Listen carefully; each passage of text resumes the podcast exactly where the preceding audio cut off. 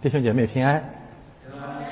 今天是二零二一年的第一个主日，呃，过去呢就是二零二零年的第一个主日，一月五号，我们的正道主题是全面战争，全面战争。我们从神领受的意向，于是二零二零年就有了全面战争。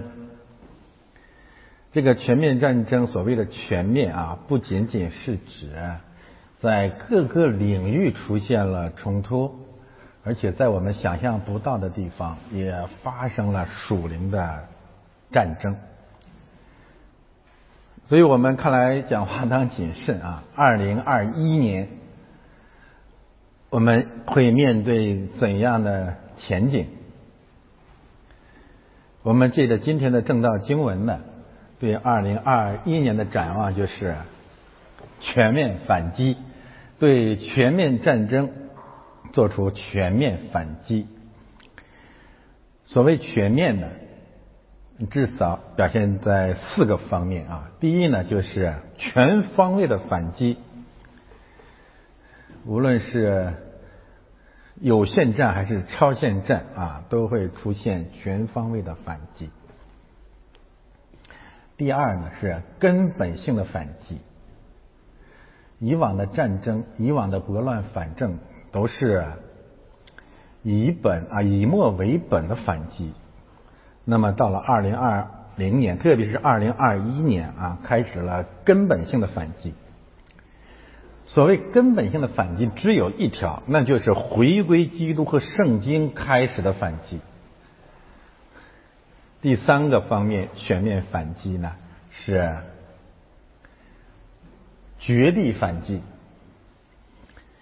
置之死地而后生的反击，殉道式的反击。那么这个信息呢，特别的表现在启示录第十一章，两位见证人的殉道和复活。第四个方面的全面反击呢？就是有效的反击。所谓有效的反击，在启示录当中呢，特别表现为天使的反击，大力天使的反击。今天的正道经文至少展示了啊全面反击的其他三个方面的特征，是否如此呢？我们先看今天的正道经文，启示录第十章一到。十一节，整个一章，我们还是先谈论语境和结构啊，旧约、新约的语境，启示录内部的结构和正道经文这段正道经文本身的内部结构。我们今天呢，因为是圣餐主日啊，我会把相当重的信息呢放在这个导论当中。啊，一个原因是为了后面节省时间，另外呢，是因为这一章的经文啊，它的很多重要的信息呢，是借着这个结构本身呈现出来的啊。我们进入到细节部分，反而无法把握它重要的信息。呃，我们先看它旧约的背景，因为这里面有一个很重要的贯穿始终的一个概念，就是书卷或者小书卷。我们刚才已经谈到了返回书卷、返回圣经的反击是一个根本性的反击，举起圣灵的宝剑就是神的道的反击是根本性的反击，不再原有任何人的传统、人说主义思想、自由传统诸如此类制度啊都不要了，直接拿起书卷，返回书卷，返回圣经本身，重新出发。那这个书卷的概念在旧约当中呢，啊，至少可以追溯到以赛亚书、耶利米书、以西结书、但以理书四大先知书，都谈到了打开书卷、封印书卷之类的信息。具体章节看讲章。另外呢，啊，这里面特别谈到了七雷、狮子吼啊。狮吼雷鸣，这个就业背景主要可以参考《阿摩斯书》第一章。还有一个呃新约的背景呢，就是这里面特别谈到了神的奥秘。我推荐大家重读《以弗所书》，我们用《以弗所书》讲到教会论，那里面贯穿始终谈到了神的奥秘，就是借着教会要让地上的众王和阴间的门得以屈膝，这是神的奥秘的核心，或者说基督和他的教会。《以弗所书》第五章说，亚当和夏娃是神的奥秘，他的奥秘是什么呢？就是基督和教会，丈夫和。妻子，这是整卷圣经真正的奥秘啊！可惜啊，这个奥秘啊，直到新教改革，我们才回归啊，才全方位的回归。而这个真理呢，参考以弗所书，从第一章到第六章都在讲奥秘，神的奥秘就是教会。这是呃旧约和新约相关的背景，当然不限于这七卷书啊。啊，这里面好多的信息还可以在诗篇，特别是出埃及记当中呢找到经文，特别是天使啊、海和地这些概念。这是我们谈到的第一个信息，就是今天正道经文的圣经背景啊。我们也再一次提醒所有的基督徒和传道人啊。其实启示录才是六十五卷圣经的最后的总结，因此是最高的总结。因此啊，不讲启示录或者没有学启示录的人，最好不要去传福音。用圣经这句话这段话来讲，就你要吃尽了，圣经都读完了，你再去讲，不然你讲的就可能。被撒旦所利用，这非常非常的重要。但遗憾的是什么呢？好像福音的这个传播的历史几乎没有用启示录去传的，这非常非常的悖谬。也正因为如此，基督教的历史几乎都是偏离基本真理的历史。相关的信息呢，我们可以这样来强调，那就是，即使所谓的新约、所谓的福音书，其实都是他者的记录，但是呢，启示录是什么？启示录是基督的属性。用人的话来讲，它一定是最为重要的啊。那么我讲第二个信息，就是第十章以及第十一章呢。在整个的启示录当中的地位或者结构，启示录总共是二十二章，那就意味着第十章，特别是第十一章呢，是位于整个启示录的腹地啊，腹地中心位置、核心的位置，它至关重要啊，特别特别的重要。啊它甚至是关于上帝奥秘最集中的彰显，那就是看基督的教会。第十章看教会的回归，回归基督和书卷或者圣经。第十一章一到十四节，可以说是启示录最中心的部分呢，让我们看见教会怎样经历殉道和复活，为什么殉道，怎样复活。这也就是基督教一直追随的所谓的天路历程真正的作用。我们要彻底的抛弃天路客、天路历程那些鸡汤的名著，因为那些名著和启示录第十一章启示的殉道之旅毫无关联，那只是一种异教的逃避，只是逃亡他施下到约帕。然后在自己的内心情绪，在自己的精神领域里面自嗨、自欺欺人的经历所谓的神，但是启示录第十一章讲的两个见证人的经历截然相反，那是真正属天的经历，那是真正上帝在他的子民身上所要呼召出来的见证。与此相关的。第十章和第十一章一到十四节，正好位于第六号和第七号中间，正好平行了什么？平行了第六印和第七印中间的两大信息。这两大信息是什么？以色列各支派受印，万国万民的人百姓归来。啊，我们谈到过螺旋上升的呃结构关系啊，这里我不重复了，就是让我们看到啊，第六印和第七印，第六号和第七号中间，圣灵聚焦的是什么？教会，是教会的见证，是教会的建造和教会的见证。呃，我们还可以把六号。七号及其中间的这个历史进程啊，类比出埃及记的天路历程，这两个方面的信息共同讲述了教会或者基督徒在地上数天经历的基本的结构。这个结构分成三大部分啊，那就是除埃及、经历旷野。进入迦南，对吧？三大过程，这三个过程实际上是基督教历史应该遵循的真正的天路。与此相关的第六号啊，我呃呃第那个呃六印七印六号七号可以可以替代啊。第六号可以指向的是出埃及，第六印和第六号可以平行出埃及，为什么？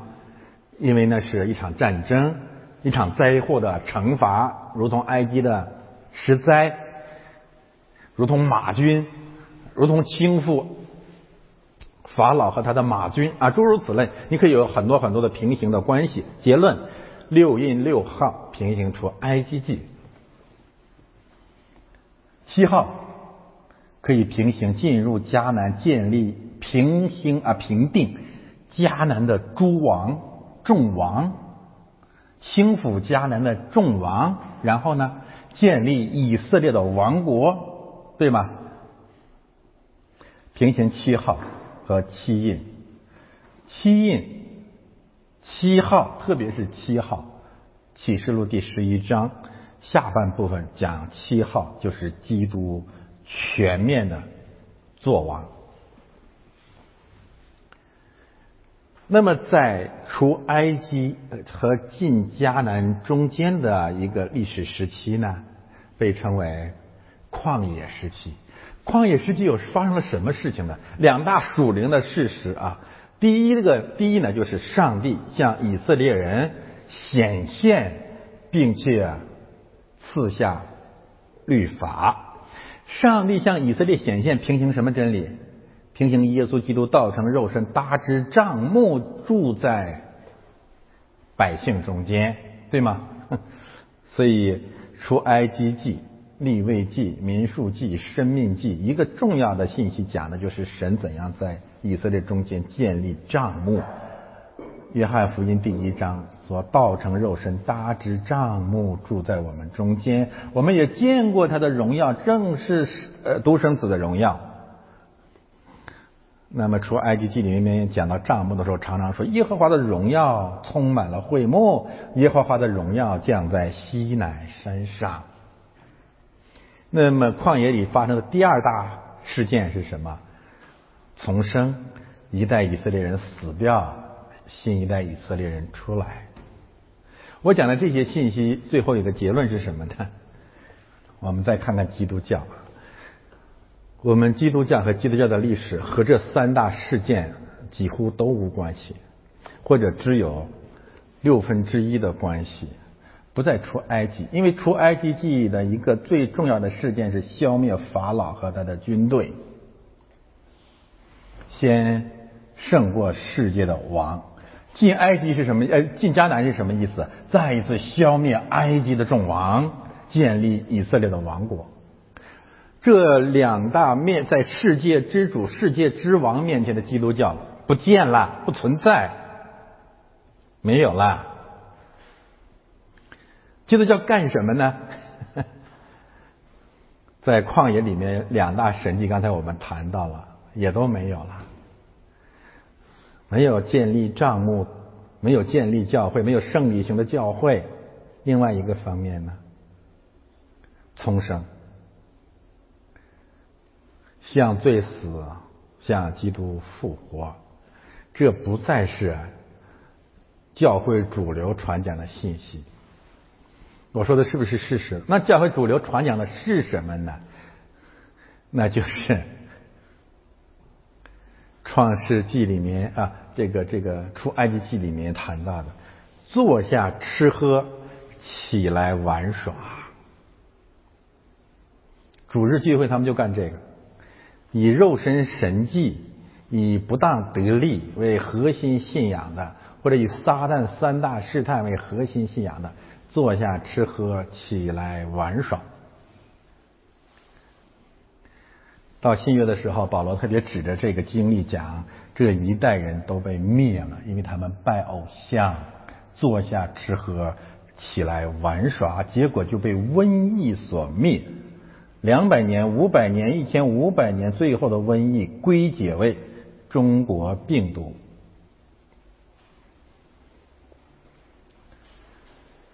这一切都是都不是偶然的啊！所以我们今天要借着六号、七号及其中间的旷野时代，重新经历道成肉身的基督，重新回归他所赐的律法书卷或者圣经。这是我们谈的第二大信息，是从。启示录内部的结构当中呢，我们所领受的啊。现在呢，我们来看正道经文本身的内部结构。我们可以把它分成三大部分。这三大部分可以对应啊中间那个白色的字体的三大核心信息：书卷、上帝、书卷，交叉结构，对吗？中间强调的神神神上帝上帝上帝，我们要回到他那里去，我们要真正的全面反击，要回到神那里重新出发，而且要重新认识我们的上帝到底是谁。讲了两千年，讲了一千五百年，讲了五百年，讲了一百年。哎呀，我们我们信神，我们信基督，你信的是哪位神？呃，我想最具有拨乱反正的。纲领性的信息就是第五节和第六节，特别是第六节啊，五六七中间六节。我们的神是什么神啊？创造天和天上之物，地和地上之物，海和海中之物，并且活到永永远远的。这什么意思呢？这个意思就是。和现在鸡汤教的主流所讲的上帝针锋相对的意思，我等一下再展开来解释啊。我们现在要强调的就是三大段，中间指向基督，前后指向圣经，回归基督和圣经，新教改革的目的，全面反击的根据，保障高台，这很清晰哈。书卷，上帝，书卷。然后我们看一些细节的内容，呃，我重点给大家讲三个问题啊，呃，我标出了三种有颜色的字体啊。第一，我们看紫色的部分，就是圣经信息啊，就圣道实际上有三个特点。第一个特点就是呼喊。呼喊可以在这段经文里面分解成为两个方面，那就是狮吼、雷鸣，对吗？像狮子吼，也像打雷，这两个概念啊，狮吼当然可以指向王者之音，众王之王，基督的声音，神的道，基督的道。另外一个方面呢，雷鸣指向的是主要是审判的信息。这个旧约、新约都是这么讲的。耶和华打雷，在大水之上打雷，他要向外邦人打雷，诸如此类。所以呢，我用呼喊把第一段信息总结出来，想说明圣道的第一个特点就是审判、或者律法，对吧？这很清楚。我们有充分的圣经已经解经的根据，参考讲章。福音的第二个特点，佳音，好消息。圣道的第二个方面是好消息。什么是好消息？和奥秘有关系。什么是奥秘？我要把我的教会建造在这磐石上，阴间的门不能胜过它。我觉得对人生最大的好消息是，我们开始要过得胜的生活。以往我们没有办法得胜，借着教会，我们开始过得胜的生活。再有没有这个消息是最好的消息？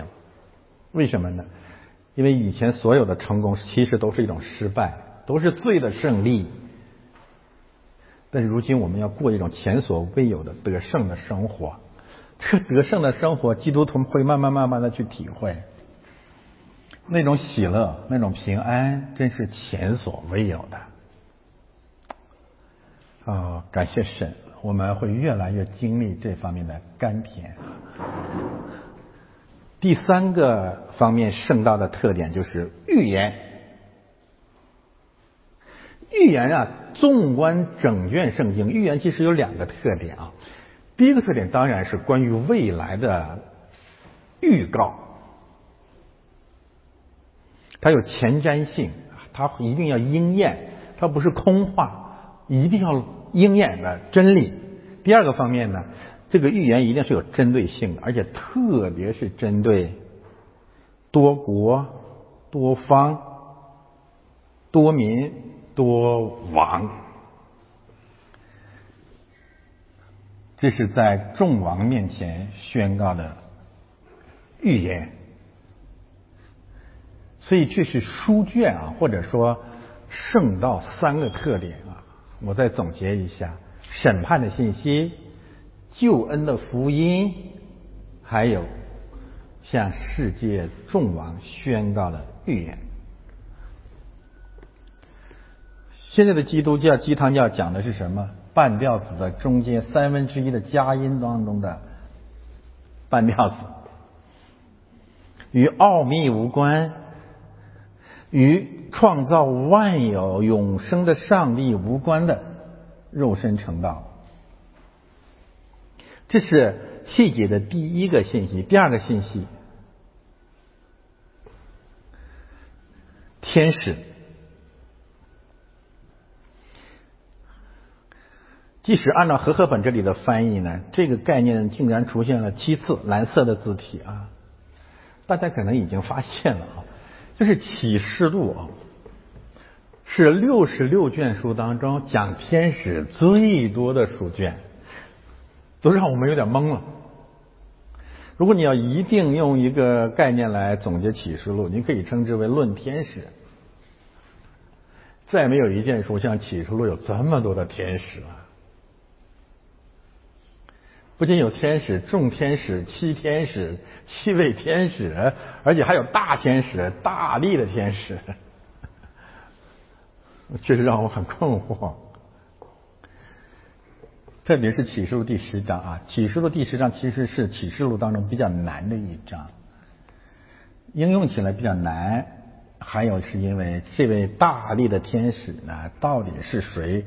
众说纷纭，甚至。针锋相对，大致而言呢，希腊教父，东正教的那个、那个、那个希腊的教父呢，他们基本上认为呢，这位天使就是受造的大天使。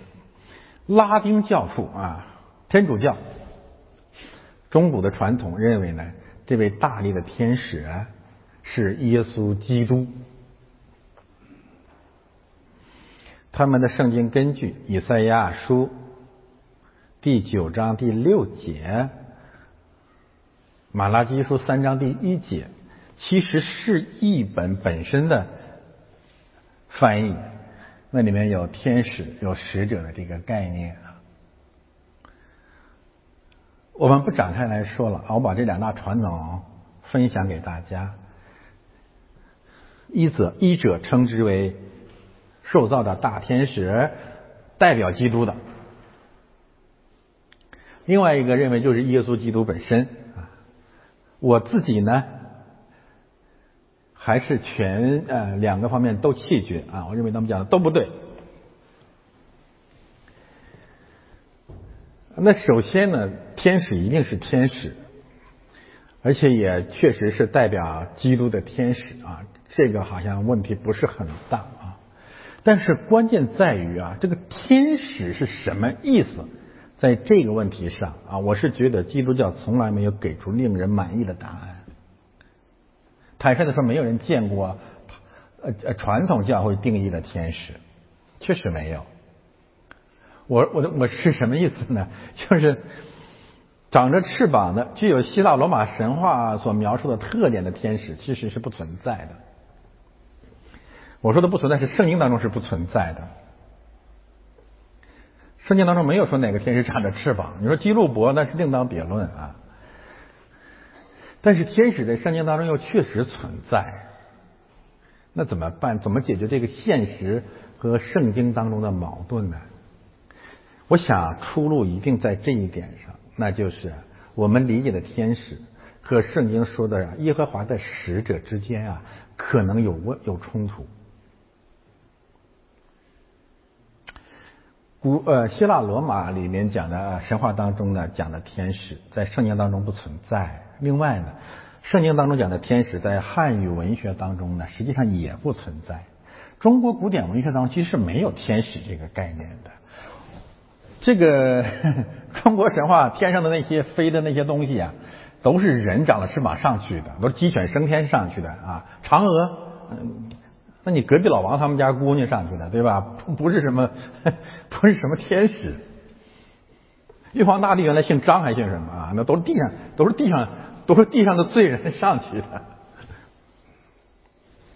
圣经当中的天使呢，我理解就是啊，全就全面的翻译呢，就是耶和华的使者。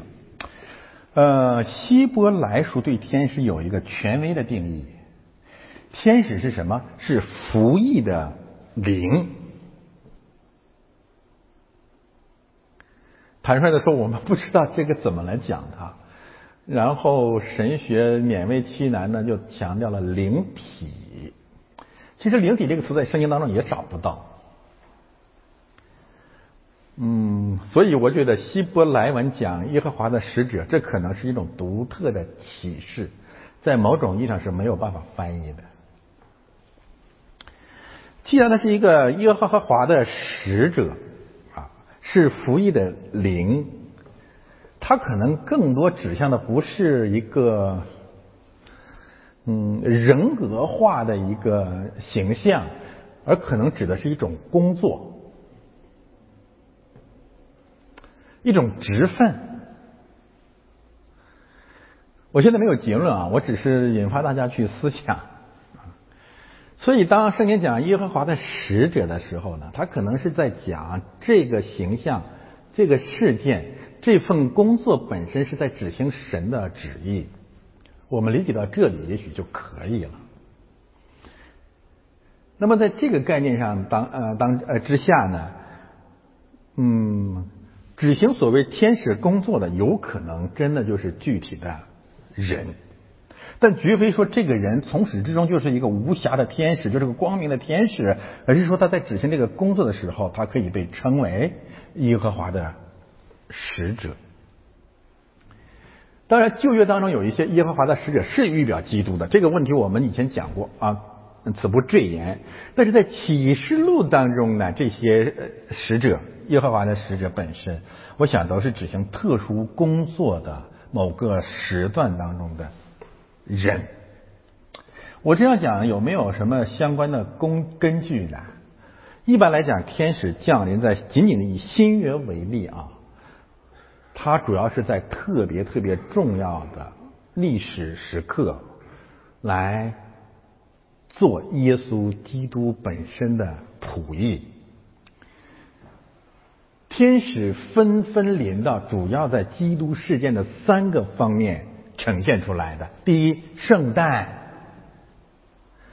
对吗？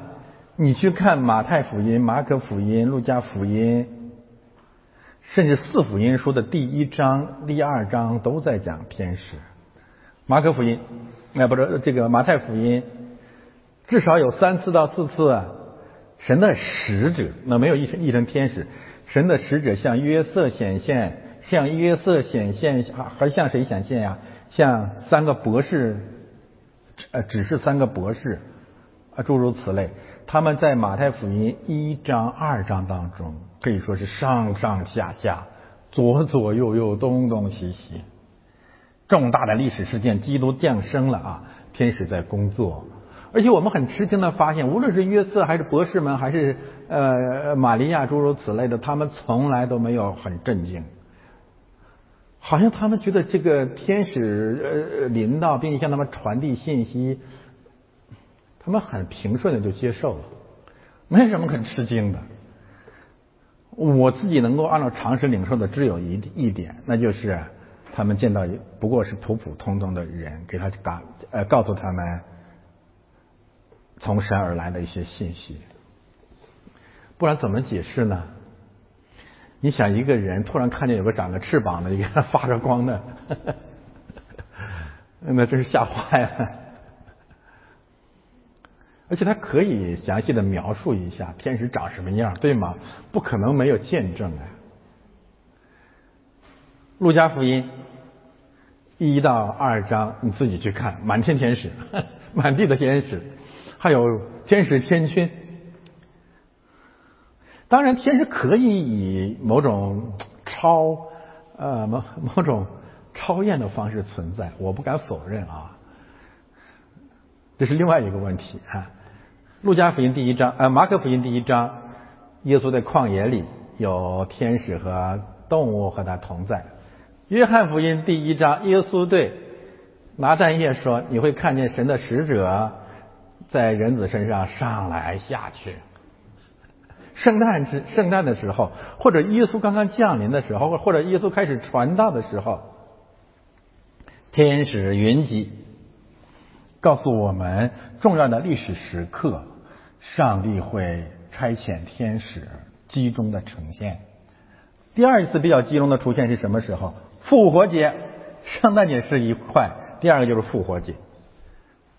四福音书都讲了复活节里面，天使在墓地或者墓地门口，或者在耶稣升天的时候，有天使向使徒显现，道理是一样的。最最重要的时候，天使出现，而且只有天使能够传递神最高的旨意。有趣的是，在复活节以以及耶稣基督升天的时候呢。显现的两位天使，或者几位天使，或者一位天使，有的书卷，有的福音书，直截了当的说那是两个人，能看到吗？我不记得是哪卷了，路加福音吧，好像是，那是两个人，自己去看吧，我没有讲错啊，我我反复考察，一定没有讲错。第三次。哦，我我我我回应一下刚才那个问题啊。有人说圣经是矛盾的，那是因为你不懂。他们为什么为什么会说圣经是矛盾的呢？就是为什么有的福音说是天使，有的福音书说是人啊？我们从今天的角度来讲，没有矛盾。第三次，那就是复临，圣诞、复活和复临的时候，整个启示录朝向预备基督的复临，我们再一次看见了万千天使，正如主耶稣曾经。向门徒反复预言的说，当人子从天上降临，带着会有带着万千天使降临的时候，如何如何如何，对吧？所以启示录就给我们看见了天使。所以天使有可能是啊，我现在在讲结论，天使有可能是在重要的历史时期，上帝为了他的计划。突然集中展示给人类的，因此有可能二零二零二零二一或者在末世的时候，有天使甚至大力天使在地上集中的工作。如果永远没有，圣经就在说谎，必有这样一个历史时期。是天使云集的历史时期，而所谓的天使也可能就是普普通通的人，绝非指他们从始至终不是罪人，而是指他们的某些工作是出于服役的灵。最后一个问题，我们看红色的部分，那就是三次重复了一个很特别的概念，就是那个天使是踏海踏地、踏海踏地、踏海踏地的天使。他当然可以看成是耶稣基督的先锋。而重点是他之所以是这样的天使呢，是因为他要执行那位上帝的旨意，而那位上帝就是踏海踏地的上帝，或者说创造天地海和其中万物，并活到永永远远的上帝。那这是什么意思呢？踏地踏海。我们稍后啊，我讲到具体经文的时候，可以稍微展开来说一说它和出埃及记那个摩西之间的平行的关系。我这里重点给大家解释一下中间这个神的这个定义。之所以要重点讲呢，是要回应一一些网友的或者学员的困惑提问。一直以来，有人会说啊，说你这样来讲川普或者讲当下的。历史事件、现实事件，是不是有可能妄称主名呢？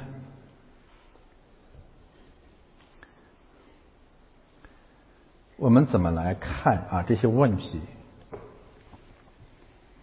我当然不认为啊，所有的提问都是为了挑战我们啊，我们都在求问真理。我们也应该如履薄冰、如临深渊啊，仔细自己所传讲的真理。是否符合圣经？但是感谢神啊，我们有圣经给我们提供最后的保障。这里面特别强调了两个概念，一个是创造万有，天地海啊，就是创造万有的神。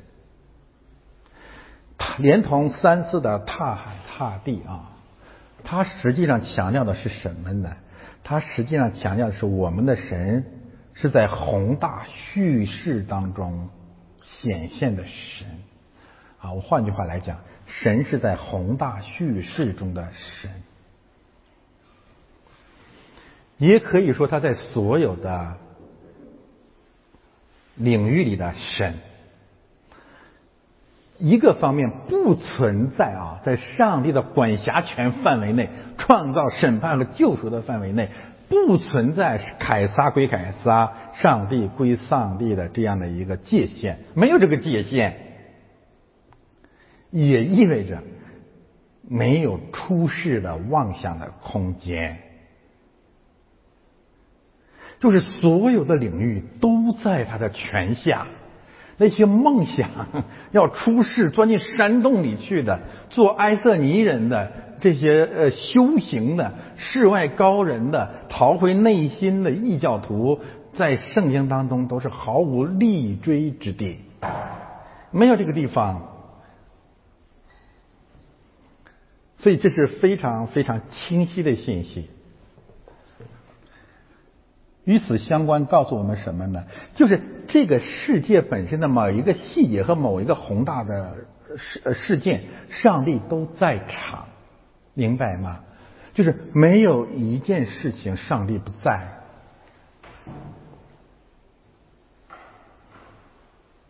那些呃追随异教的，甚至追随东正教的啊，一些人妄想逃避现实事件的人呢？他们有一个妄想，有一个呃，这个这个谎言，就是貌似好像还存在另外一个所谓的神圣世界，或者是西方的乐土啊。我们今天用一个很文学的话来警告这些半吊子啊，就是我应该回头了啊，就是没有另外一个世界，明白吗？没有第二个世界。这个世界就是上帝创造的世界，就是耶稣基督进入的世界，就是耶稣要审判的世界，就是耶稣基督要从中呼喊人、救赎人的世界。没有另外一个世界，就是蒙特利尔，就是北京，就是药子沟，就是泰国，就是香港，没有没有，上帝只在在，上帝在，并且只在这个世界里工作。你明白吗？你回避这个世界，就等于把这个世界交给魔鬼，否认上帝是创造天地海和其中万物的上帝。听懂没有？嗯，没有另外一个世界，别骗人了，没有，你你无处可逃。诗人说，你往哪里逃可以躲避他的面？就是这个世界。再再强调一下，只有一个世界，没有另外一个世界。那换句话说，你必须在这个世界里面应用圣经。如果你不在这个世界里应用圣经，圣经就一无用处。明白吗？你讲的圣经都在撒谎，你根本也不懂圣经。这是我想强调的第一个信息啊。第二一个信息，我认为他们是骗子啊。他们强调我们。呃，妄称主名，在讲川普事件，讲美国大选，讲香港事件，妄称主名，他们是骗子。为什么这么说？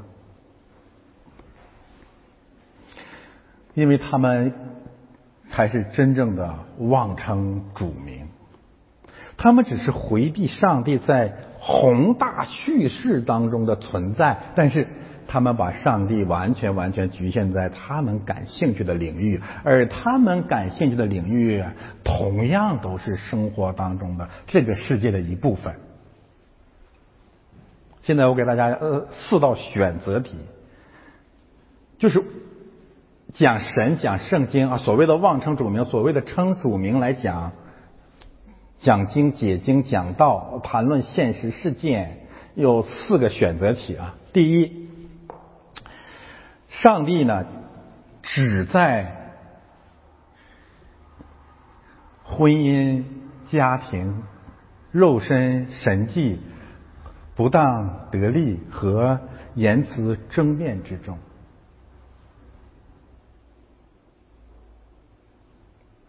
不在政治宏大事件当中。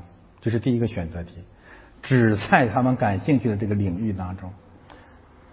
其中我我解释一下，呃，所谓的言辞争辩。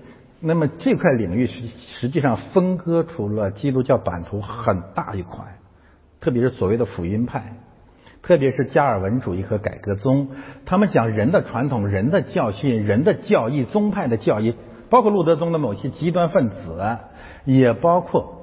学了两天半路德宗的教义的，甚至 CSMP 的两天半的这些人，以为自己掌握了真理的要津，就可以觉得自己既比川普也比拜登更属灵。他们把全部的勇敢和精力放在哪里？言辞争辩，而他们认为上帝就在这个领域工作，那就是他们的天路历程，那就是他们的殉道，那就是他们的见证。我再说一遍啊，第一个选择就是他们认为上帝只在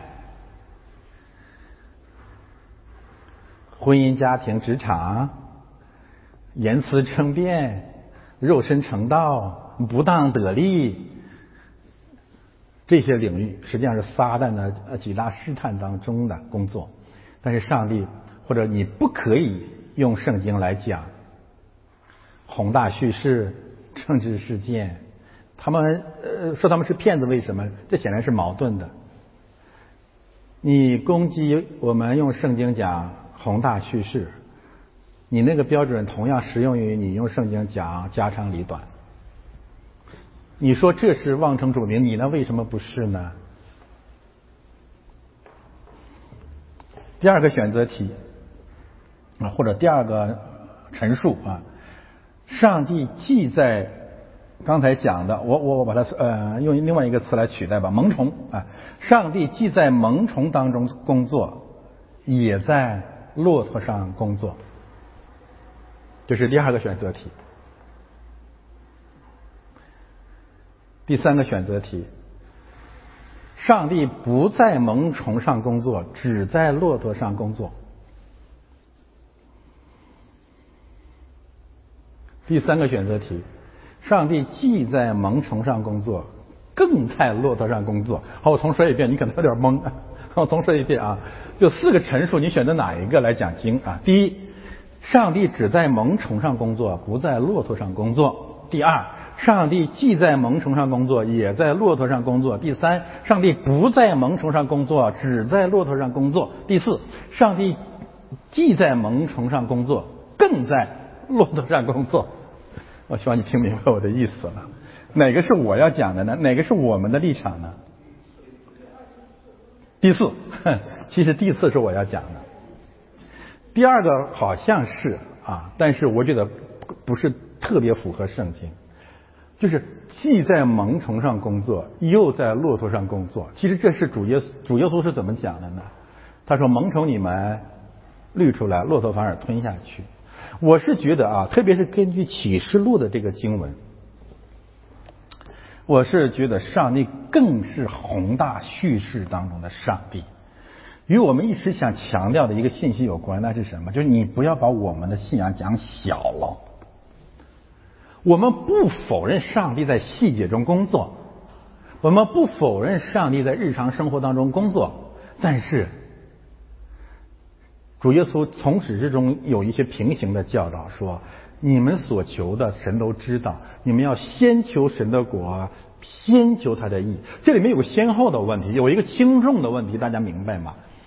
那么从这这些信息当中，我们更看见，就是我们的神实际上是宏大叙事当中加倍显现的神。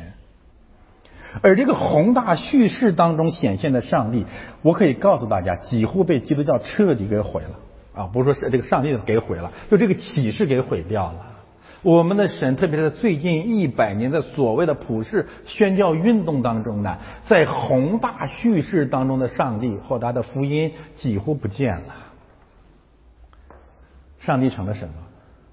上帝成了蒙虫教的上帝。我讲的一点都不夸张。所以当启示录这里面啊如此啊排山倒海的让我们看见，借着天使呃这些启示让我们看见的时候，我们真的很诧异。他圣灵在讲什么呢？他似乎在对整个基督教、对整个人类在呼喊说：“你们看啊，看哪看呢？上帝到底是哪一位呀？”真的让我们太震撼了！一脚踏海，一脚踏地，什么意思？这个世界就有两部分组成的，海和地喽。或者你三元结构还有天，天地海。他创造万有，充满万有，他掌管一切大事。他是历史真正的主权者，他是万王之王。这位上帝到底在哪里？然后你现在舔着脸跟我们讲，你妄称主名不？我们在见证主名。如果上帝不在中国病毒的事件当中，如果上帝不在美国大选当中，你告诉我上帝在哪里？上帝放假了吗？决定人类历史命运的大事件当中，上帝都不在场，上帝只在你们家的裤裆里面。我的话有点难听，吃在你们家的仓库里面，死在你们家的存折里面，死在你的肉身的梦想里面，那还是这位上帝吗？不再是了，真是感恩启示录啊！感感为启示录感恩上帝，他让我们突然的回头，走了六十六卷书漫长的历史征程，神最后把上帝和谁？把上面的启示和什么呃呃合在一处？和创世纪第一章，对吗？首尾相顾，让我们再一次的猛醒：你侍奉的神是哪一位？不要再侍奉杜甫，以属灵的名义侍奉你的杜甫，你要侍奉神。第二个信息啊，为什么这里要强调活到永永远远呢？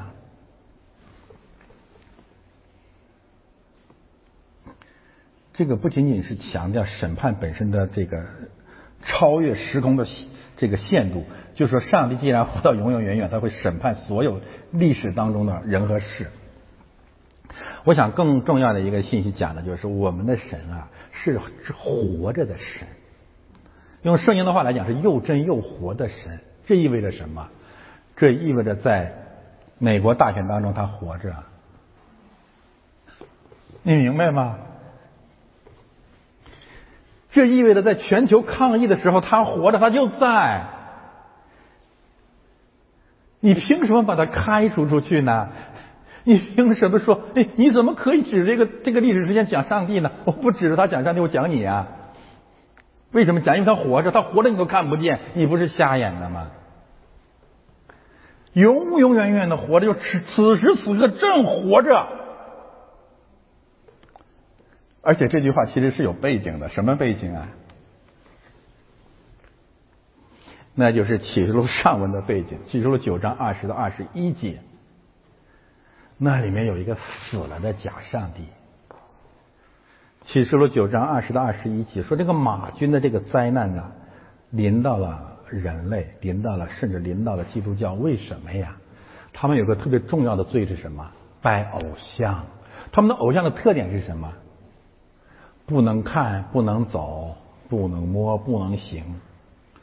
是什么？是死的，是金银铜铁木什么什么什么什么雕刻的偶像。这意味着什么？这就让我们猛醒啊！那不就是鸡汤要侍奉的神吗？他们为什么反对我们用圣经，或者我们去在现实的巨大的历史、重大的历史事件当中来见证上帝呢？因为他们实际上不相信上帝是活的，是不是？这是不是一个简单的逻辑啊？我们为什么如此理直气壮，而且越来越慷慨激昂、汹涌澎湃的在讲？巨大的历史事件呢，是因为我们发自肺腑的根据圣经真的相信我们的神活着。悲可悲的是，他们也标榜相信他们的神活着，但是他们的神不在不在现场，他们的神就在他们的地下室里，把广袤的、巨大的，或者说是。光天化日之下的朗朗乾坤，他们全都让给了世界之王。他们恨我们，因为我们现在秉着圣经最基本的启示，宣告什么呢？宣告我们的活，我们的神活着，并且掌权。他们恨死我们了，无论是从鸡汤教还是外邦的公师。这些日子骂我骂什么呢？说你们应该与空气当中的魔鬼征战，不要到这儿来搞事儿。这事不归你们管。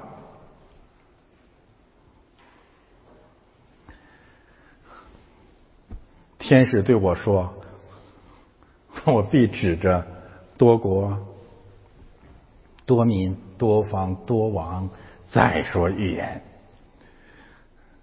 这是圣经啊，这是美好的圣经。其实，呃，格林多后书六章十六节再一次告诉我们什么呢？他就是提醒基督教：你信的到底是偶像还是神？他那里怎么说呀？他说：神的殿跟偶像的殿有什么关系呢？是不是？然后神说：你们要从那个偶像当中出来，我就住在你们中间。做你们的神，你们就是我的百姓，在你们中间什么意思？在二零二零年，在二零二一年的教会当中，在二零二零年的教会当中，在二零二零年所有的标榜信基督的美国人民当中，也在二零二零二一年标榜信基督的美国人民当中，对不对呀？我还在抨击一下那些半吊子啊！你凭什么说？支持川普的，也就是支持基督教传统的美国人民，不是基督徒，不是神的百姓呢。你有什么资格这样讲？就凭你学了两天半人的教义的传承，你就觉得你更属灵吗？是的，啊，美国人民跟全球的基督教一样，都充满了鸡汤的恶劣的影响。是的，川普的信仰也不够百分之百的纯正，甚至他的教会生活、他的牧师都有问题。但是。这并不意味着他们是真的在追求或者去信仰基督，也不意味着你比他更属灵，也不意味着你是完美的。所以答案很简单，那就是神的应许，这又真又活的神的应许是真实的，那就是他在他的百姓中间，在过去的五千年、一万年当中，他都在，因为他是活到永永远远的神。我也提醒那些以训苦骄傲的那些基督徒，你要小心了。我们从来不反对训诂，就是考察圣经，但仅仅那样是不够的。你必须用训诂所积累、所领受来的真理，去为永活的上帝做见证。神不会根据你训诂得呃呃赏赐给你冠冕，神赏赐给你冠冕，乃是因为你在见证永活的上帝。当然，这里面有一个危险，我们是要承认和警醒的，那就是当我们引用圣经来讲川普、来讲宏大叙事的时候，你必须真的有圣经根据，在那些模糊的地方，你要用豁然的、大概的、大约的、可能的概念加以限定，保持足够的谦卑。这也正是我们今天用这段经文来讲论的时候需要注意的原则。现在呢，我们来看具体经文。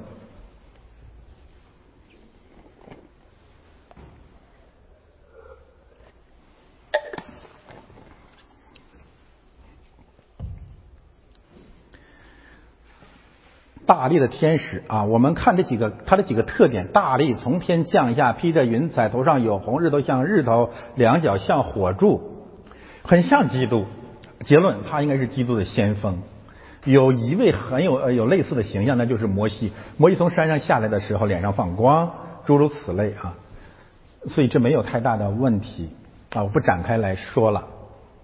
我们可以把它理解为基督的先锋。以利亚、摩西、施洗约翰啊，都可以。其实约翰跟约翰的降生跟耶稣的诞生是平行的，对吗？有很多相类似的信息在里面。当然，这个相关的信息也不断的让我们看到，这是基督完全的形象。我们只能说他是基督所。差派的使者啊，可以这样来看，他手里拿着小书卷是展开的。为什么是小书卷啊？我在讲章中特别强调，如果上文的书卷指向圣经，小书卷，我个人啊，这完全个人的领受，指的是新约。相对于三十九卷旧约大书卷，那么呃二十七卷书可以称为小书卷。相对于上帝整全的启示、完全的启示、全部的真理，可以称为大书卷。那么圣经跟它对比来讲，可以叫小书卷。啊，有平行的信息。保罗说，我们现在明白的很有限。什么是面对面了，就全都明白了。所以我们现在神呃能够明白的一些真理，只是一个小小的书卷，供大家参考啊。他右脚踏海，左脚踏地。大声呼喊，好像狮子吼。上文狮子指基督，呼喊完了就有七雷发生。嗯，踏海踏地啊！我特别推荐大家去看出埃及记啊，出埃及记十四章。那么我们会看见上帝在海和地当中都有掌握主权，海分开，以色列人下海走干地。诸如此类的一些概念，然后到十二章，我们还会看到龙站在海边的沙上，就告诉我们，上帝在任何一个地方都掌权。你人生也好，你走到了海的尽头，你走到了地的尽头，不要怕，我们的神或者他的使者踏海踏地啊，这是给了我们足够足够的信心。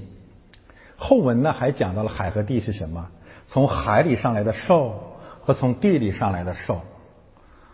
撒旦魔鬼两大使者在海中做王，在地上做王，在东方文明当中做王，在西方文明当中做王，在习近平身上做王，在拜登身上做王。不要怕，我们的上帝是 他的使者，踏海踏地的使者。这是美好的信息啊！所以。呃，所以去打开小书卷，你就得胜了。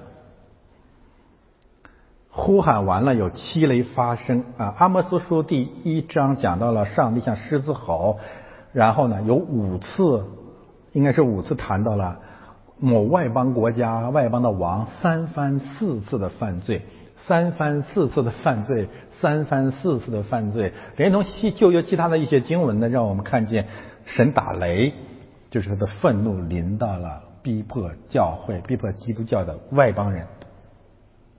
七雷啊，应该是这么来理解，也就意味着神审判外邦人已经开始了。神的愤怒，或者用保罗的话来讲，外邦人的罪恶正在积蓄愤怒。可以，其实每个外邦人呢，每个罪人，每个恶人，他都能够隐隐约约的听见天上在打雷。大家明白吗？其实我们自己犯罪，你也会感觉到，你会很不安。就是在九天之上，我这打个比方，你能够听见隐隐的雷声，就是你知道上帝非常的愤怒。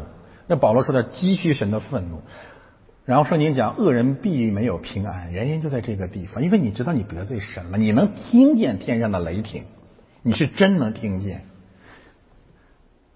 为什么习先生动不动就讲斗争，讲斗争，它里面是有雷霆的。我们谈中国瘟疫也是这样的，中国病毒。这从大的概念来讲，你知道意味着什么？就整个世界覆盖在上帝的雷鸣狮吼之下，真的很恐怖。二零二零年结束了啊啊！有些人问你怎么看？牧师怎么看二零二一年中国病毒呢？目前我们得到的信息显而易见是什么？就是这个病毒在升级换代，而且卷土重来。所以，二零二一年甚至更长的一段时间里面，很有可能是灾难加深的时间。我们几乎要要要预做好预备，而且在中国，我们已经看到了这个围绕着北京这个病毒的一个巡呃巡回的路线。那就是从二零二零年的正月的武汉，现在转移到了二零二一年正月的沈阳，一南一北几乎对京城形成犄角之势。但是在背后我们能看到的是什么呢？真的就是万军雷霆，雷霆压顶，上帝驾着黑云降临。当然也有一点好消息，大家不要太担心呢。那就是毕竟川神界的川普政府，我是记得这个不算是我我们指着神夸口啊。大家还记得我确确实实在这里说疫苗会从美国出现，所以借着川普政府啊，这个有效的疫苗已经发明出来。所以我同意一些专家的那个预言啊，那那那个呃专专家的那个报告，就是疫情在今年了，今年的六七月份。在美国可能会发生逆转啊，这当然是好消息，就是，随着这个疫苗的不断的普及，那么在至少在西方世界啊，可能我们会渐渐的告别这场灾难。但是，如果不悔改，雷霆不会去撤去，呃去，所以我们呃换言之啊，我们如与其求神。终止这场瘟疫，不如我们为美国人民和我们自己求悔改的心。这是从根子上的反击，这也叫从根本上的反击。而且我们相信，我们每个主主日宣告的，那就是神是公义的、信实的。我们要若认自己的罪，神必赦免我们的罪，洗净我们一切的不义。这也再次印证了我们刚才宣告的真理，那就是在这场瘟疫当中，上帝在。上帝旨意在，清清楚楚的在那里，你为什么不讲呢？这是妄称主名呢？我们是奉主的名呼喊人悔改啊！七雷发生之后，我正要写出来，就听见天上有声音说：“七雷所要的，你要封上，不可写出来。”这是个难题，就为什么又不让写出来了呢？啊，根据启示录的上文啊，你要写出来给七间教会要写出来，诸如此类，有不同的解释啊。我分享我最后我的一个一个领受，就是他可能指的是这场审判及其背后的奥秘，你现在不要跟这个世界讲，因为时间还没有到。结合上边的语境是什么意思呢？就是那个呃呃马军这场灾难，神现在还不打算制止他。就任凭他践踏，时间还没有到，因为下文说，直到时时间到了之后，你再去打开它，你再去传预言，对吧？结论啊，所以这场灾祸还需要一段时间，而这段时间神甚至不会听教，不会听我们为恶人的祷告。二亿马军普天下横行作恶。上帝要任凭他们，直到他的最后啊，第七号的时候，要彻底倾覆二亿马军。呃，这是我们讲的这个这一段。然后我们看中间这段信息，翻到下一页。我又看见那踏海踏地的天使向天举起右手来，指着那创造天天和天上之物。这段我们不读了。然后我们看第七节啊，重点强调的就是封印到什么时候，就是第七位天使吹号的时候。这个我现在不讲啊。第七第七号吹响的时候，呃，什么情况我们会下个主下下下个主日讲。讲到第七号的时候，大家就明白了。我这里稍微来解释一下。我们怎么把第五节啊应用到现实生活当中去呢？翻到下面，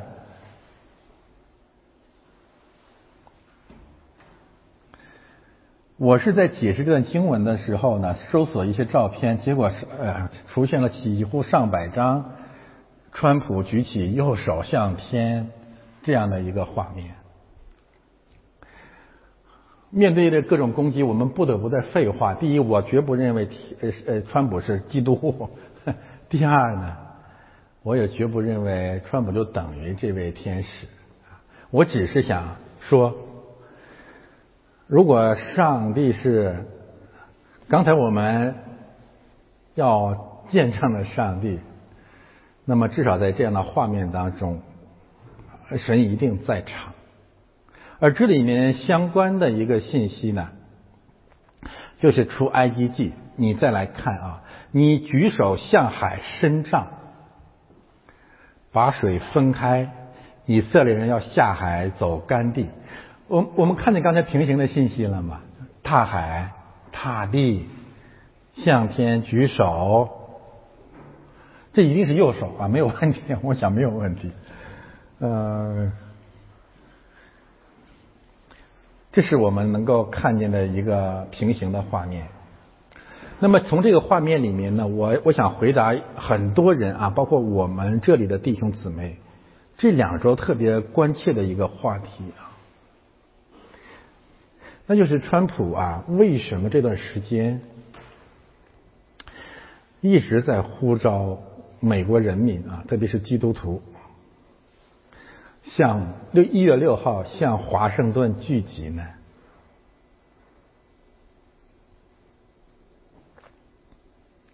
而且从纯粹的法理上来看啊，胜算不大。至少按照现在的宪法框架之内啊，美国参众两会的联席会议的重新投票，川普胜算的概率也非常低。那他为什么要？而且三番四次的，不是说他三番四次犯罪啊，就他反反复复的在呼喊，而且好像有点怀着必胜的信心，必气功于一役的这样的一个心智啊，聚焦关切一月六日的耶路撒冷迦南的中心、世界的中心华盛顿的这场聚集。我想平行四个画面啊。呃，在讲这四个画面之前呢，啊，我想谈我一个基本的概念，就是川普这样做，可能他自己也不知道为什么。他可以看得见的，我们也能看得见的理由，那很简单，因为一月六号两会投票是最后的法理上的确认总统的时间，那么呼召更多的人站在两院的门口，是实施一种终极性的政治压力。这个这个道理很简单啊。那么这这个呃撇开这一点来看，也许更深的含义他自己也不知道，他可能真的就是。也是被神使用和利用的。上帝曾经吩咐摩西啊，说说这个法老的追兵已经追到你的屁股后面去了，你现在前面就是一道海。上帝说：“摩西，你向你举手向海伸杖，你你告诉我，摩西明白吗？”摩西完全不懂。就为什么不知道？你让我你让我干呢，我就干了。这真的是很奇妙，所以我说这个画面的第一个呃第第一个平行的信息呢，就是过红海。在这个意义上，我我真的有有些感慨。我觉得现在美国也好，这个世界也好，真的是到了第二场出埃及的时候了。啊，美国大选这场酿造的政治危机，真的是真正的是一场神学危机，或者是一种神学的黎明。真的不要把目光集中在所谓的政治胜负上啊，当然它也很重要啊，我我们没那么超越，但是呢，我是觉得哈，整个的美国人也好，所谓的基督教世界也好，全世界的教会也好，现在到了回归或者出埃及的时候了。但是总得兴起一个人，一个罪人，像亚伦、摩西这样的有限的人起来做一个呼喊，哪怕他们自己也不知道他们要成就什么。所以第一个画面，我觉得是出埃及的画面。我至少我祈祷如此，好吧。第二个平行的画面是什么呢？圣经当中，就是我们常常讲的喜斯坡的画面，就是列国的仇敌啊，好多国家的仇敌全都围上来了。上帝吩咐以色列人：“你去到喜色坡上去站那，而且怎么站住啊？就召集百姓一起站立。就你到华盛顿那去站着干什么呢？好像也没有什么我呃呃暴力革命的计划，就站在那里歌唱，看神怎样收拾我们的仇敌。怎么收拾我们还不知道，我们等着看吧。”当然，我们甚至不可以，呃，没有必要把这场收拾仅仅限于二零二一年的某个时候。但是我们知道的就是，神会收拾他们。圣经根据太多了，说他们是，呃，有人肯定质疑我，你为什么觉得反对川普的人就是基督教的仇敌？你自己去看就好了，我不再解释了。第三个平行的画面呢，是旧约圣经当中的我们谈的二百五十件。民数记第十六章，同样是啊，上帝吩咐摩西和亚伦说：“你们要站在那里，把两拨人分开，还记得吗？一拨人是反对摩西亚伦的，另外一拨人呢，就是呃追随你们的。然后地会裂开口子，然后还有瘟疫会消灭那些二百五。圣经当中那个二百五很有意思，他们是些什么人啊？他们都是以色列民当中的精英。”领袖就是现在整个的这个主流世界都反川普，你明白吗？那就是二百五，全都是二百五啊！我我说这不是道德的判断啊，圣经太幽默了。而且亚伦和摩西的关系，在这个意义上啊，我倒觉得特别像川普跟彭斯的关系。为什么这么说？现在很多人在问彭斯到底是什么人。其实亚伦会软弱的。亚伦在他一生当中犯了一个很大的罪。亚伦比摩西口才好，对吗？彭斯口才太好了，我没有见过比他更口才更好的美国人。坦率的说，我一点都不夸张。啊，呃，虽然我的英语不是特别好，你听彭斯的辩论，你听彭斯的讲话，那种逻辑性、语言的美啊，那种对圣经的熟悉，那种坚定。呃呃，那种话语的美感，真的是很少有人能比得过彭斯的。川普有时候说粗话。你看彭斯跟霍锦丽的辩论，我告诉你，你看完了你就知道他他他川普讲大赢，没有办法比，你差的太远了。但是亚伦犯了一个大错，什么错？就是摩西上山的时候，他在山下，他竟然支持甚至领导了铸造、崇拜金牛犊的恶行。我可以说，我觉得彭斯面对这样的试探。那是拆毁摩西最有效的一个工作，那就是就拆毁亚伦，而且利用亚伦是大祭司，他他他好像更明白圣经，更具有宗教体验，所以我觉得呃摩西真的很残酷，摩西的这一生太残酷了，好吧，这个我不展开说了，他们说先讲不完了，我们讲出埃及记，我们再讲啊摩西的经历，这是第三个画面啊，就是。旷野路上，上帝让摩西举手也好，把以色列人分开。我相信一月六号的华盛顿是这样一个分开的工作。第四个画面，那回到启示录，第六印和第七印中间，以色列百姓受印，万民归来。所以啊，一月六号的这场圣举，这场这场大聚会。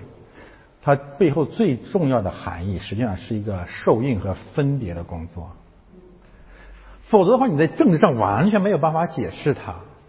而且我们很诧异的就是，连川普自己也不明白他为什么要这样做，因为背后有一位推动他的力量，因为我们的神永永远远的活着。我们看最后一段经文吧。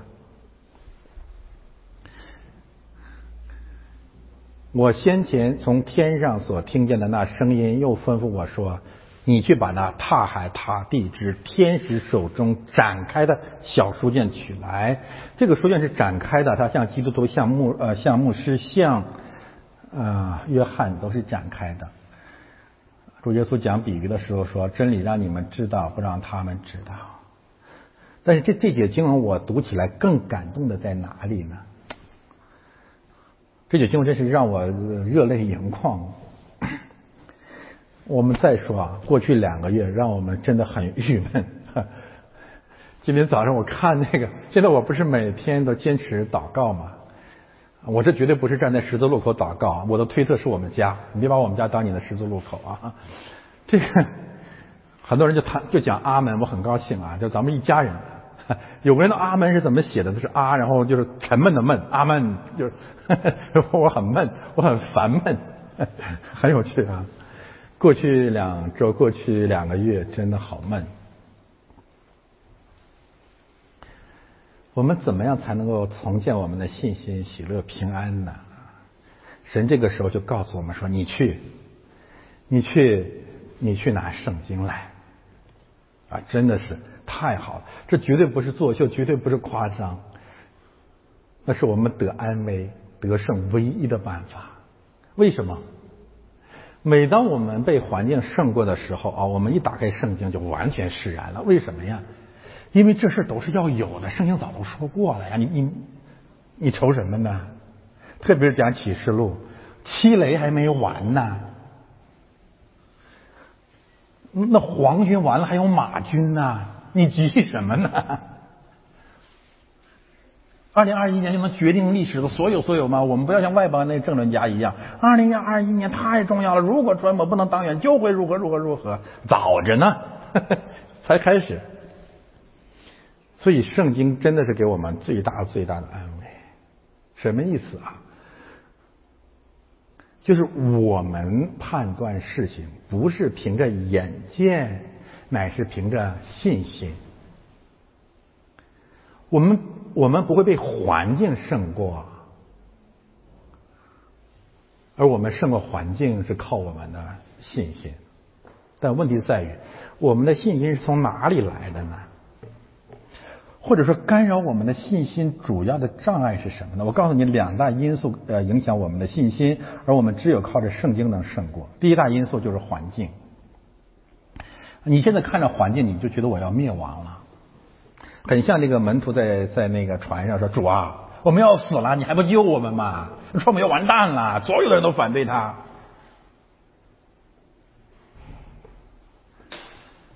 环境，其实在这个时候，你知道也是个分别的工作。你在网上就能看见他是基督徒还是外邦人。虽然我们觉得法轮功的人很很很勇敢，我你可以去看。随着这个黑暗渐深，很多人会失去信心的，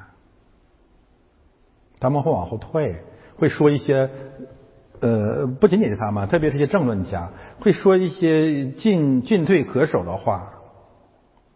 但是有一条，我们坚持到底，川普赢了。我管你环境是什么呢？你明白吗？有人说你这就是死将，就得对你说对了啊。他输了，我也说他赢了。你怎么着吧？这我这不是，你明白我的意思？他就是赢了嘛。无论是事实上也赢了，在数学上更赢了。这就是我的观点。我管你环境是什么呢？所以胜过环境，搅扰我们的是环境。回到圣经当中，你就胜过环境了。第二个搅扰我们的，你知道是什么？是我们的内心，我们的情绪。这个不仅仅是我指当下的这些政治事件宏大叙事，也包括日常生活。你为什么常常不快乐？我，非常绝望，啊，非常郁闷，非常压抑，非常低沉，甚至会要，甚至都可能要得抑郁症了。你知道这些攻击从哪里来吗？我告诉大家一个最简单的、最简单的真相：这些攻击就是从你自己来的。而我们的神早就说过了，他怎么说的？他说从里面来的，好像有十三种，还是呃呃不同的经文讲的不同。我我做一个结论，就是从里面来的只有一一种东西，就是败坏。无论是七种、八种、九种、十二种、十三种，全都是要害害你的。你不要受异教徒那个佛教的影响，好像里面有内在的光明，不是的。从我们的里面，从我们的肉体里面没有良善，从我们的里面全都是黑暗。啊，这个罗马书第三章你回去去读，然后呃四福音书里面主耶稣多次讲到从里面来的到底是什么，而魔鬼会利用我们从里面来的这个东西，贪婪、淫乱、恐惧、噩梦。你越是呈现于你里面的这种主观体验和情绪，你你就会越陷到深渊里面去。我们这里不讲高调，我们都是这样子的。所以圣经上有一句话讲的特别好，说说呃耶和华的律法我终日思想，我就有福了；否则的话你就有祸了。为什么呢？你不想神的话，也不想圣经，你自己里面这些东西会蜂拥而上，把你捆绑住。然后各种异梦啊，各种情绪呀，各种绝望，各种恐惧，就把你五花大绑。你越越挣脱，你越深，他一定会弄死你了，你知道吗？什么叫舍己？你不要听习近平说他要无我，胡说八道的，无不了我的。你那个我会弄死你这个我的。你你听明白我在说什么吗？弄死我们的一个是环境，一个就是我们里面来的东西。我们里面来的所有的东西，就是贪婪、偶像、情欲、阴呃也这个败坏、嫉妒。呃，你自己再去看，主耶稣罗列了那么多的东西，都会害死我们。那里面没有什么属灵的东西，一点都没有。那你问我怎么去胜过？你去把那踏海踏地。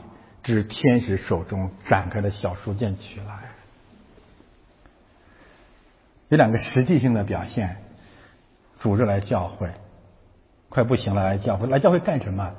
打开书卷，平时读读读圣经，这是个过程。这个过程意味着什么？这就像一个战战争啊，就是你需要一浪一浪的去覆盖它，不是你这没有办法毕其功于一役。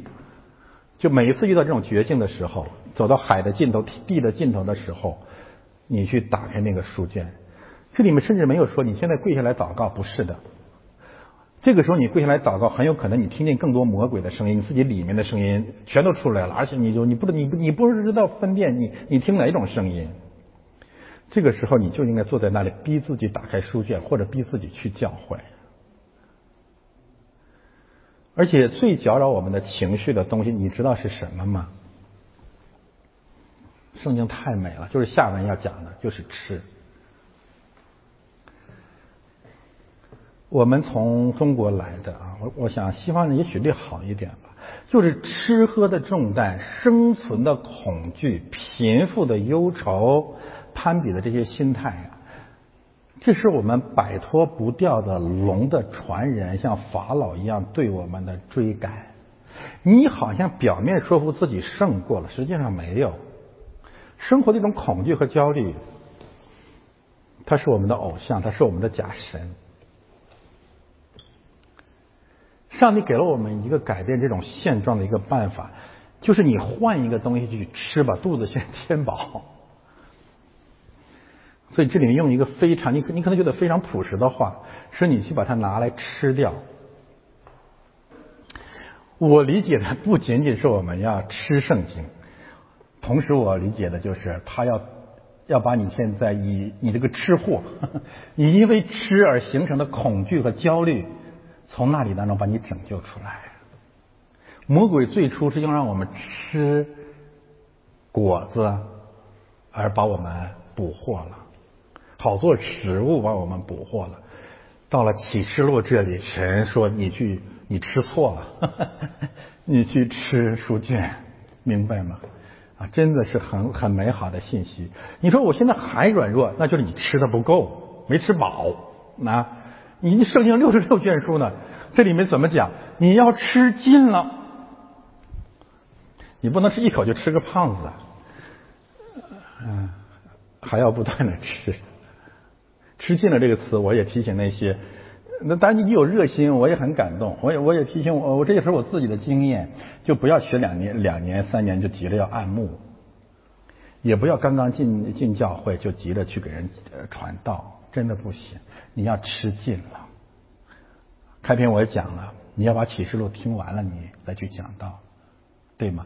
不然你讲的就是啊不够不够周全的福音。那么吃圣经啊，有一个经历就是先苦后甜啊。看讲章我是怎么解释这个这个这个经文的，我这里不说了啊啊，它这个交叉结构，不然你没办法理解，不然你好像觉得什么什么什么。这个约翰的经历跟那个天使说的正相反，不是的啊，他讲的是一个顺序，先里面苦，然后嘴里面甜。这个甜不是指甜言蜜语，这个甜指的是你现在讲的话与，神视为甘甜。什么意思呢？就上呃第一点啊，是是的啊，首先我们是要要要学圣经了，要学真理了，要要吃它了。但是神提醒我们，你要小心了。什么小心？听到也好，学圣经也好。你要经历一个你前所未有的痛苦的时期，非常残酷，痛苦极了。为什么？就是上帝的真理跟你想象的都是对着的。所以这里面来嘱咐我们去传福音的弟兄姊妹，你不要像有些人的勾引人入教，快来吧，快来了，特别好。不是的，你要首先告诉他们，你会你有可能听到成仇。越听越恨传道人，恨恨不得弄死他，一定有这个过程的。你要不先说，后面跌倒的会更惨重。原因我再说，就是圣经的道理跟你的人性跟你的道理都是对的，跟你想象的基督教也是对立的。那是不是过去很多人都在讲？哎呀，我们好不容易离开了中国，好容易清高了、清净了，来教会了，你又来讲中国那些脏事儿，我讨厌死了。没有办法啊，但是最后你会越来越觉得甘甜，这也就是在网上很多人听到慢慢的一个转变，真的是，我也谢谢谢神借着这些网友对我的安慰。他说前两年我们听你的道完全听不下去，而且反感，现在就是完全离不开了。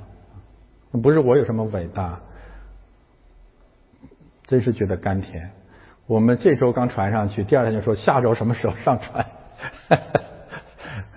很感谢神，那就是因为他经历了甘甜，吃饱了，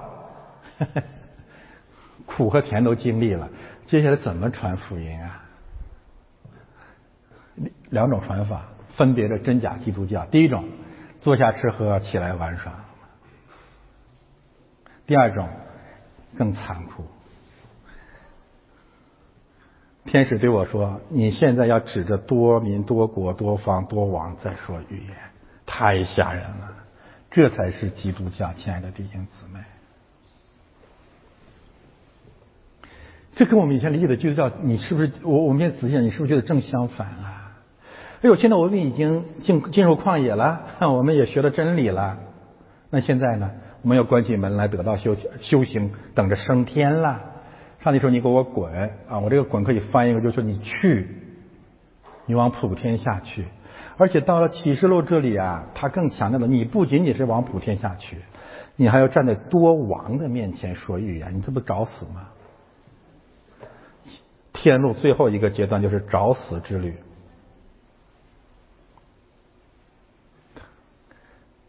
这太重要了。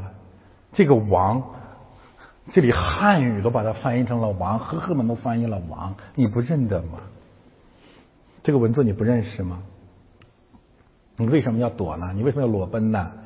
你为什么要跑呢？而且这个王。在启示录余下的篇章出现在这里，让我们看见的就是东方众王、地上的众王、世界的众王、被大淫妇淫乱的众王、敌基督的众王，全都在这里了包括启示录十一章两个见证人要站在世界之主面前的那些众王。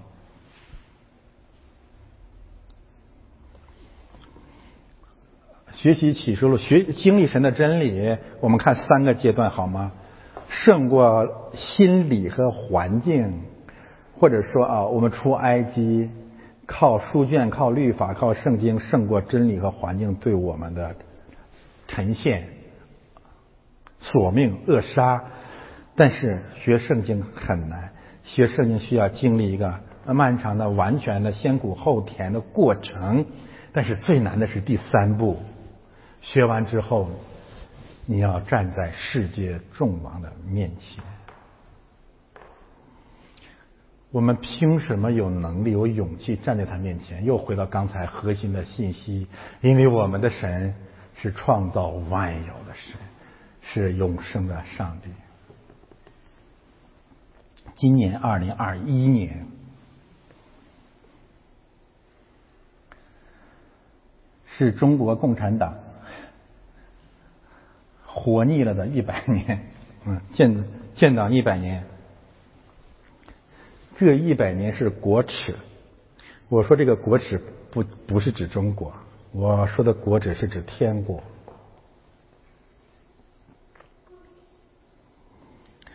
是所谓的基督教国家、基督教文明的国耻。因为在过去至少一百年的时间里，没有一间华人教会。甚至大部分华人教会，或者说大部分华人基督徒，没有一个人会站在这个撒旦教的面前传讲福音。相反，我们裸奔了、逃跑了、蛰伏了、隐藏了整整一百年，至少一百年。百年国耻是鸡汤教因为自己的偏离和逃跑。狡诈和贪婪所赢得的惩罚。二零二一年，当有几个土匪在南湖的破船上在恶谋的时候呢，在西方的瑞士正在召开一场影响深远的基督教大会，在那个会上建立了普世宣教协会。后来所谓的宣道会，所谓的洛桑大会，所谓的普世宣教运动啊，都与之密切相关。在过去两三百年来，特别是一百年的时间里面，普世宣教运动有一个共同的方向，什么方向？绕开世界的众王，直奔乡下。和内心，基本上是两个宣教的方向。第一个是离开中心，进入边缘，以戴德生以至后来什么什么什么什么宋啊、倪呀、王啊，这些都不能碰的中国的偶像们的，呃，这都是一脉相承。绕开中心，走向边缘，绕开国度，走向个人，绕开基督，走向肉身，绕开公义，走向修行。我讲的不是片面的问题，我讲的是全局性的问题，而归根结底是绕开众王。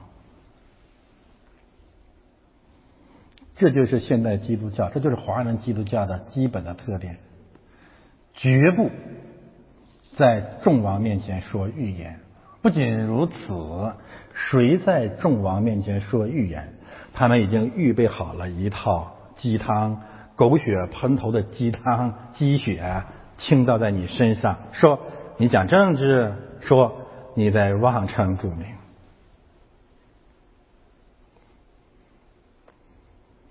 我们感谢神，再一次感谢神赐给我们启示录，那就是神在这个末世要兴起一场普世教会或者新教改革的运动。这个运动其实有一个最重要的目的是什么？那就是建造教会，在多王面前再说预言。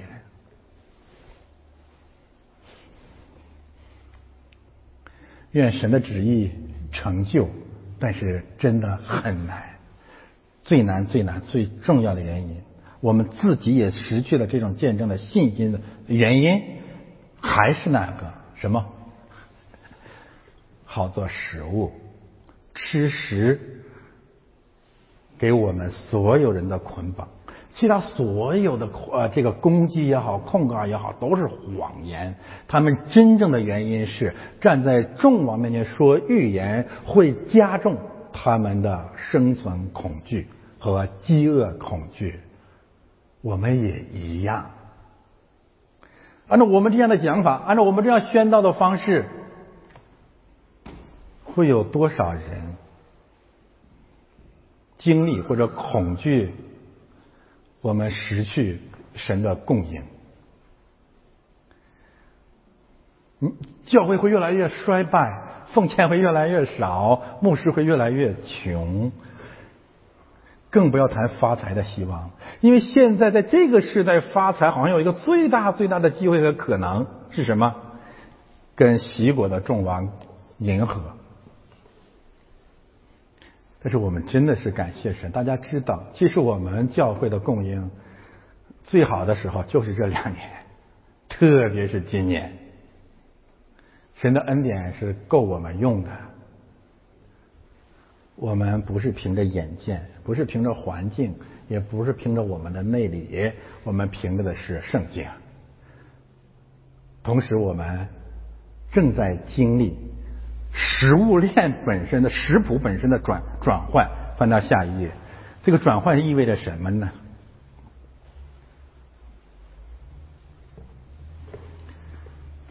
我们要想胜过 食物恐惧，只有一个办法，那就是回到圣经当中启示的圣餐的替代。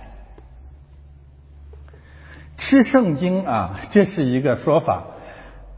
经历对圣经的吃，那么实际上最具体的就是圣餐了。出埃及记，百姓坐下吃喝，起来玩耍，一代人被灭命。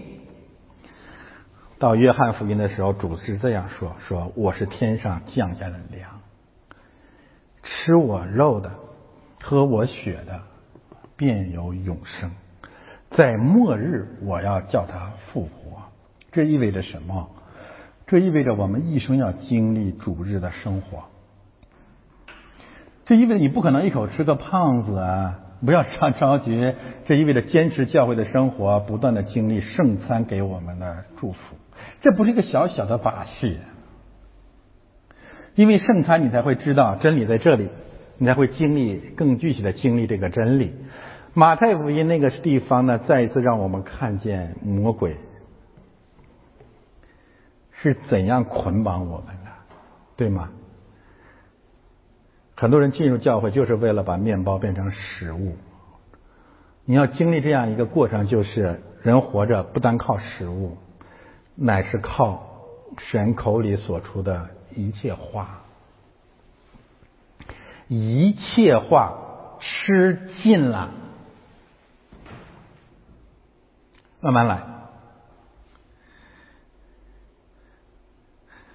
而且这个试探里面，最后归结到世界众王的试探，对吗？万国的荣华，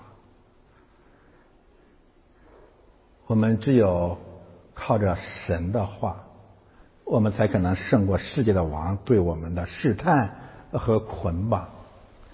现在的整个的东西方所有这些危机，我告诉你，背后他们这这场阴谋之之所以能够成功，就是这一句话，就是。你不合作，你就不能发财。发财就是石头变面包嘛，这只有中国有这种结构性的机会啊。第二部分，我们看耶利米书这里说：“我得到你的言语，就当食物吃了。